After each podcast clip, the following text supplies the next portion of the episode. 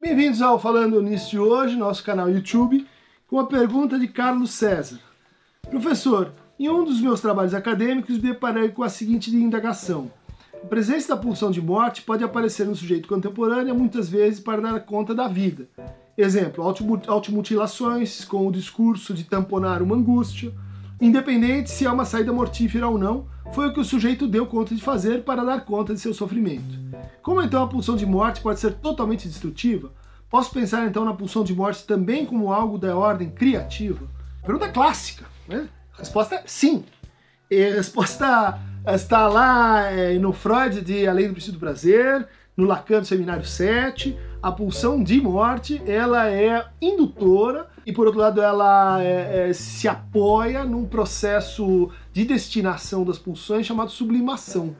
E a sublimação é um modelo psicanalítico para a criação uh, de objetos de relevância social, de eh, dessexualização da libido. Então aí a gente tem um modelo né, para passagem da libido para aquilo que seria a, a, o que? a libido na pulsão de morte, a anti-libido, a a força de, de Eros é negativizada. Eu percebo no, no, no, tom da sua questão algo que também é, me incomoda um pouco e que diz respeito a esse uso de um conceito de altíssima densidade metapsicológica, a pulsão de morte, usado para explicar assim, manifestações clínicas diretamente. Então você passa da pulsão de morte para a destrutividade. Você passa da pulsão de morte para a agressividade, passa da pulsão de morte para as escarificações, para a violência, para consumir drogas, e, de tal maneira que o conceito fica assim hiperinflado e pouco explicativo. Parece assim uma espécie assim de superdeterminação das coisas,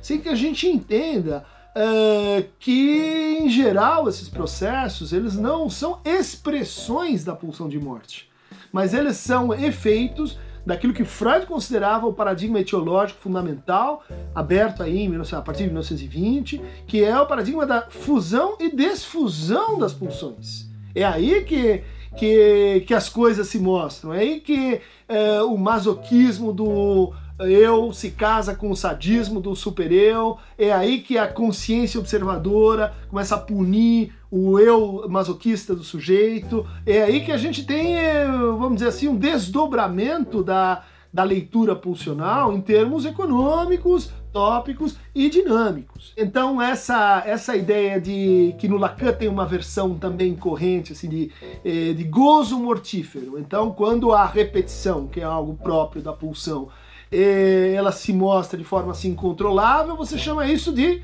gozo mortífero e daí não tem muito o que fazer, daí é, é um pouco assim como se houvesse uma determinação quantitativa do processo contra a qual a gente não, uh, não pode oferecer muita, muita resistência e muito tratamento. Me parece que esse é um, uh, é um uso bastante equívoco dessa noção. Vou uh, dizer brevemente como eu entendo a releitura que o Lacan fez uh, da pulsão de morte, introduzindo então a noção de gozo por um lado e de real por outro. Ele vai tentar tirar a pulsão de morte do seu fundamento biologista, né? como aparecia no Freud. Pulsão de morte é uma espécie de exagero do princípio geral das pulsões de repetir o estado interior, de tal maneira que isso repetiria um estado inorgânico ou pré-orgânico a pulsão de morte tenderia a reduzir completamente a, a, excitação psíquica, a rebaixar completamente a tensão.